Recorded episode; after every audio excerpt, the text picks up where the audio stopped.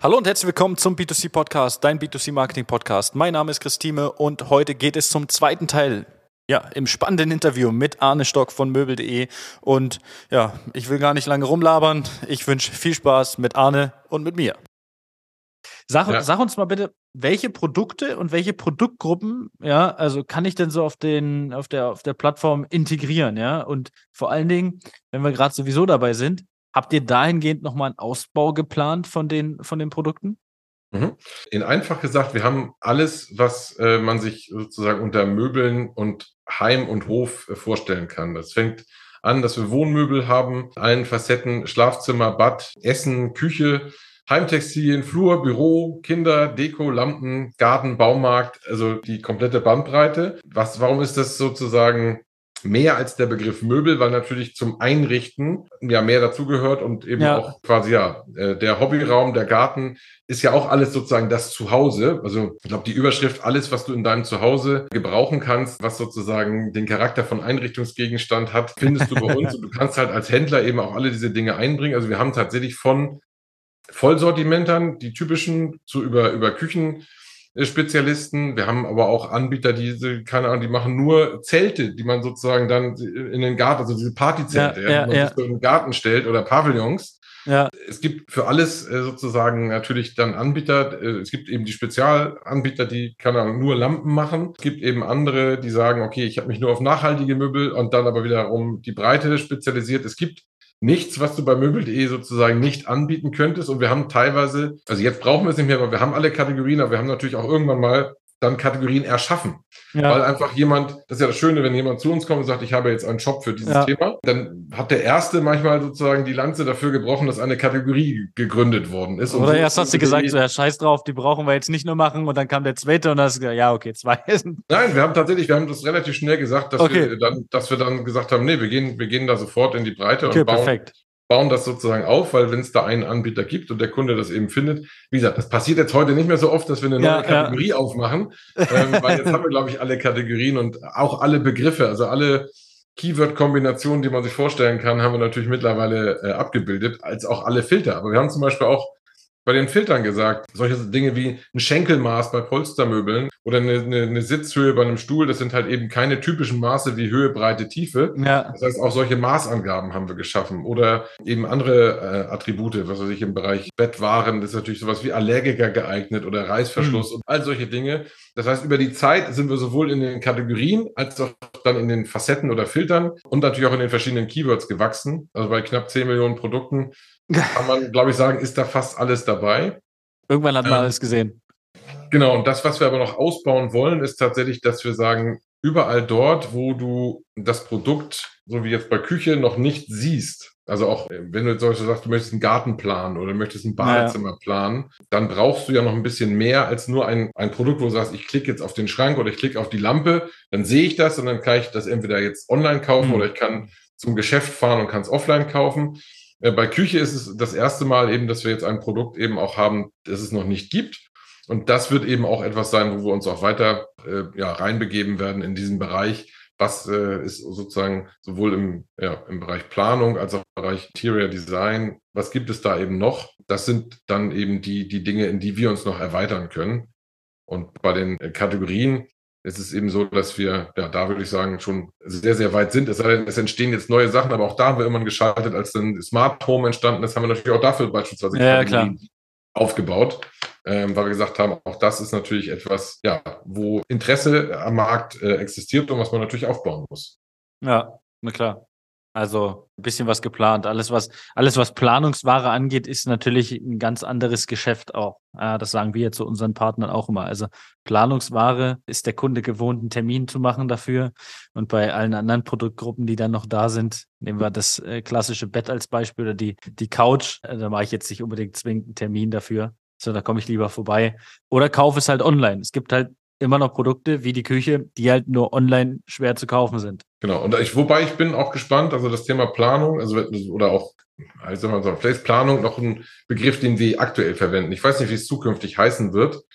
wenn du mal, also das jetzt klingt vielleicht ein bisschen spooky, aber alles, was dieses schöne Metaverse äh, uns bieten wird und alles, was dann die Technologie uns da bieten wird, bedeutet ja am Ende, dass es nicht unwahrscheinlich ist, würde ich jetzt mal sagen, dass wir vielleicht in zehn Jahren als für völlig normal halten, wenn du eben nicht mehr vor Ort in ein Geschäft gehst, auch nicht online im klassischen Sinne bist, also ein 2D online. Ja. Also online ist ja jetzt sozusagen, es fehlt ja eine Ebene, sondern wenn du eben in 3D gehst, und ob du dann im Geschäft stehst und dort, sag ich mal, Brille und alles bekommst, damit dir der Verkäufer vor Ort, sag ich mal, mit seiner Hardware das Badezimmer zeigen kann. Oder ob du es zu Hause hast, weil du eh als, keine Ahnung, weil du ab und zu mal an der Konsole spielst, hast du eh das ganze Zeug ja, ja. bist ausgerüstet. Also wie auch immer, ob das jetzt zu Hause stattfindet oder beim Händler, aber du gehst quasi in eine dritte Ebene, also in diese virtuelle Welt und kriegst dort aber eine Beratung, weil der Küchenplaner beispielsweise oder der Badezimmerplaner und du, ihr trefft euch im virtuellen Raum. Ja. Und äh, dann findet dort eben die Beratung statt. Und Durchaus denkbar, ja. Mit sehr vielen kleinen äh, äh, Mittel, Mitteln wird dann äh, ja, die rote Küche auch in Rot gezeigt und dann wird der Schrank eben live ausgetauscht und man erlebt das einfach anders. Ja. Und dieses Beratungsgespräch bekommt dann nochmal eine andere Qualität als heute. Weil heute sitzt du natürlich auf einem 2D-Planer in der Regel ja, und kannst dir das ein bisschen vorstellen. Und ich denke, wenn man, weil du gerade das Thema Polstermöbel angesprochen hattest und sagst, das könnte man sich ja auch ohne einen Termin kaufen.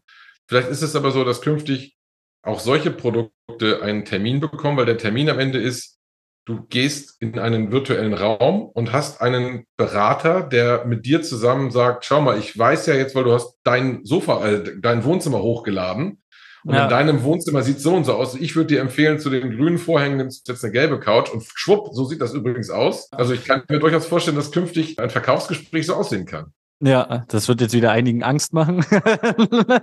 ganz, ganz klassisch Angst davor, aber das kann durchaus so sein. Also äh, finde ich, finde ich eine gute, eine gute Sichtweise, muss ich sagen. Ich kann das vollkommen verstehen, wenn das, wenn das erstmal spooky klingt und wenn es Angst machen könnte. Aber äh, ich weiß, in meinen ersten zehn Jahren war das so, dass da hat das Internet an sich Angst gemacht. War ja, wie gesagt, für viele komisch und das war dann, die einen sagten, es geht wieder vorbei, die anderen sagten, na, das ähm, geht an mir vorbei, die nächsten sagten, das wird sich auf den Handel nicht auswirken. So, jetzt hat sich aber auf den Handel ausgewirkt. Dann kamen die nächsten zehn Jahre, E-Commerce gewachsen und gewachsen und da war die Angst, E-Commerce wird alles andere übernehmen. Ja, es wird ja. nur noch online geben. Und auch diese Angst ist ja vielleicht unbegründet, weil wir Menschen immer noch Menschen sind, die sowohl vielleicht mal eine Ware ähm, haptisch erleben wollen, als auch, dass wir das Gespräch mit jemandem brauchen. Also warum ist die Küche online so schwer verkaufbar? Weil es zum einen ein komplexes Produkt ist, aber zum anderen auch, weil du ja auch das Vertrauen brauchst. Also ich habe auch schon mal eine Küche online geplant, aber ich habe mich nicht getraut, auf Bestellen zu drücken und 10.000 Euro zu überweisen. Ja. Weil ich einfach nicht sicher bin, dann in dem ja, Moment, klar. ob ich jetzt alles gedacht habe, ob ich das richtig konfiguriert habe und ob es nicht noch was Besseres gegeben hätte, weil der Verkäufer ja, von dem ich ausgehe, dass er kompetent ist, sagen kann, hey, den Schrank mal nach links und ja. da noch mal was anderes rein und da nimmst du einen Muldenlüfter und dann ist es eh besser und so weiter. Also der, das da eben, ja. Nachher hast du deine Küche da vor dir stehen und dann geht der eine Schrank nicht richtig auf, weil du den Schubscheiße genau. geplant hast. Genau. Dann kommt ja noch dazu, dass, dass dann eben, dann kommt ja noch die Hand, die Ebene Handwerk rein. Also ja. hast du deine Anschlüsse an der richtigen Stelle.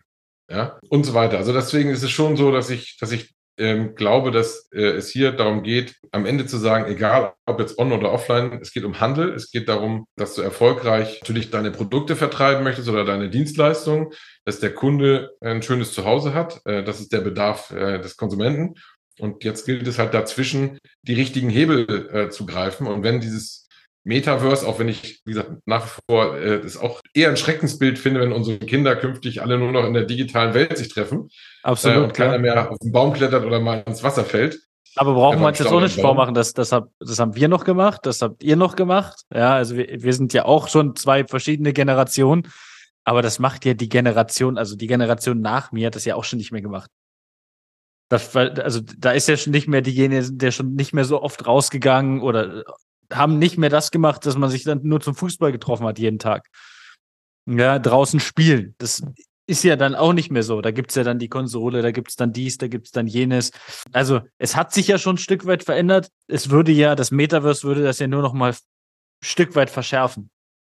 Genau, es wird es wahrscheinlich verschärfen und es wird eben für den Handel bedeuten, dass er sich damit auseinandersetzen muss, so wie du dich jetzt hier eben auch mit, keine Ahnung, nimm das Beispiel Social Media. Ja. ja. Das ist auch etwas, wo ich selber gedacht hätte, mir hat irgendjemand mal, ich glaube 2008, 2009, hat eine Mitarbeiterin bei mir gesagt, hier, wir müssen jetzt irgendwie was bei Facebook machen. Und da war Facebook noch niegelnagelneu. Also das ja. war, da war StudiVZ, dann kam irgendwie Facebook der ja. Nachfolger und dass da jetzt Business irgendwie, da habe ich gesagt, was soll der Quatsch?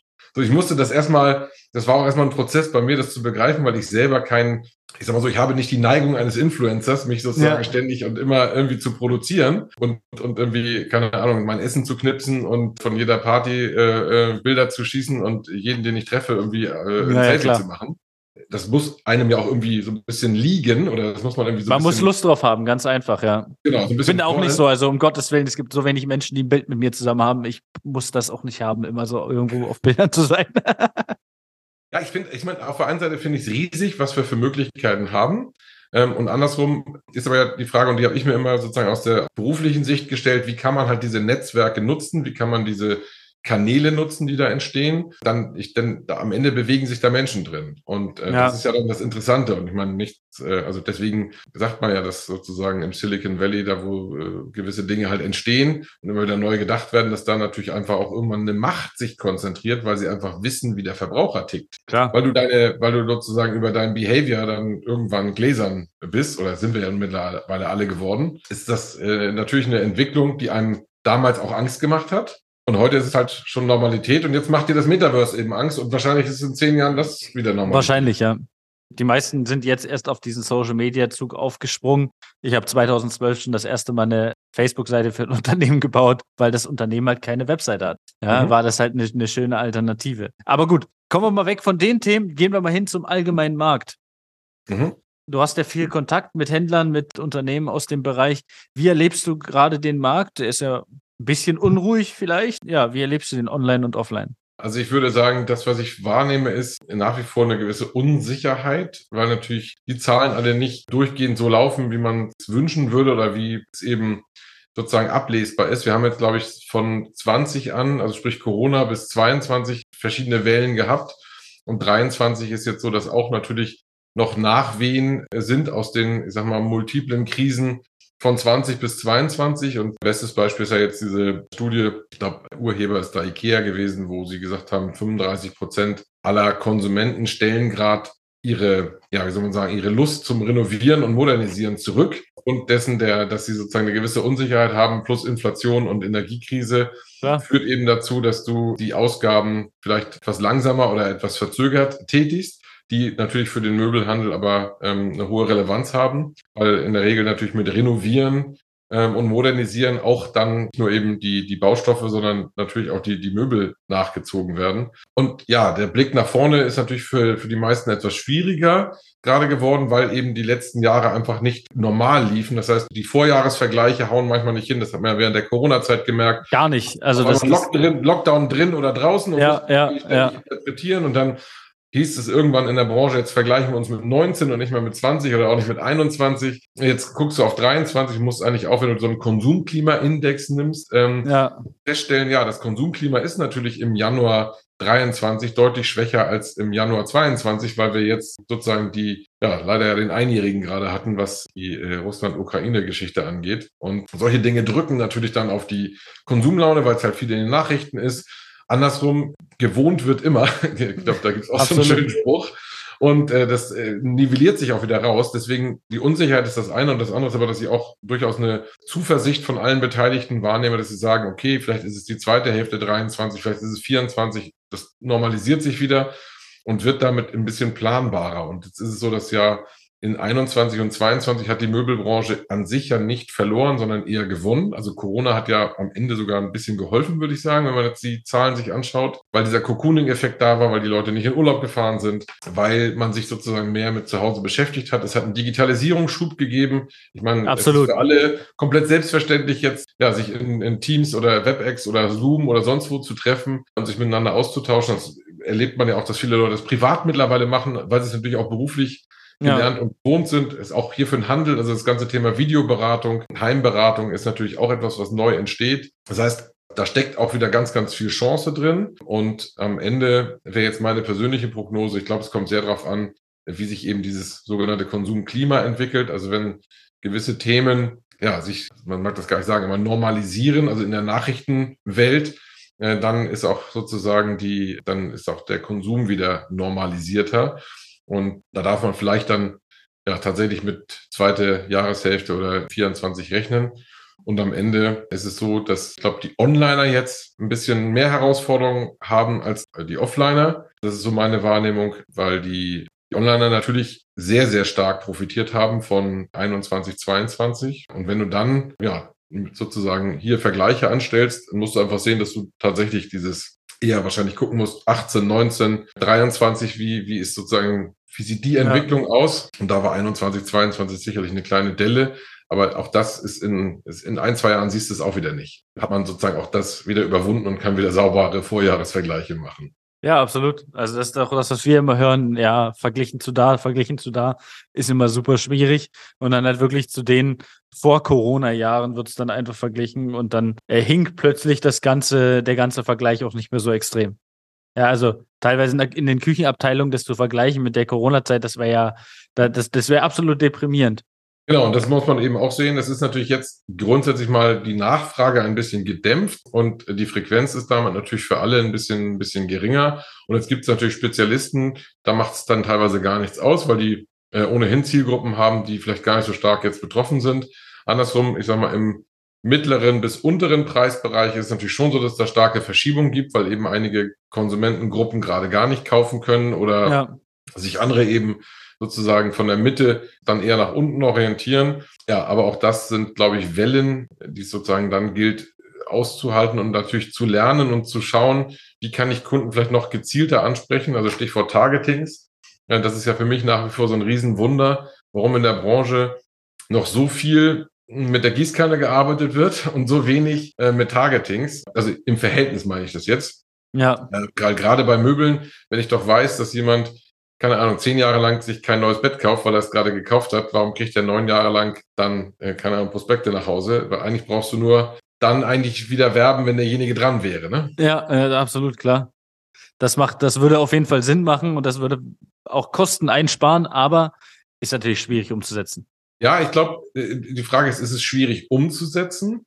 Oder ist es schwierig, sozusagen den gedanklichen Schritt da erstmal hinzumachen, weil du dich natürlich lösen musst und sagen musst, okay, meine bisherige Werbestrategie muss ich jetzt irgendwie aufweichen. Und wenn ich auf der einen Seite 20 Gramm runternehme und die auf eine andere, auf einen anderen Kanal verteile, dann muss ich natürlich aushalten, dass es vielleicht einen Moment dauert, bis, bis ich das sehe. Vielleicht kann ich es auch gar nicht so richtig gut sehen, weil die Messung ja gerade zwischen den verschiedenen Kanälen eine gewisse Herausforderung hat. Wenn ich also kein Attributionsmodell anwende, dann ist meine Aussagekraft eventuell nicht richtig, aber es ist nicht so, dass die Möglichkeiten des Targetings nicht bestehen würden. Also da würde ich sehr für kämpfen, dass die ja existieren, die kann man also nutzen.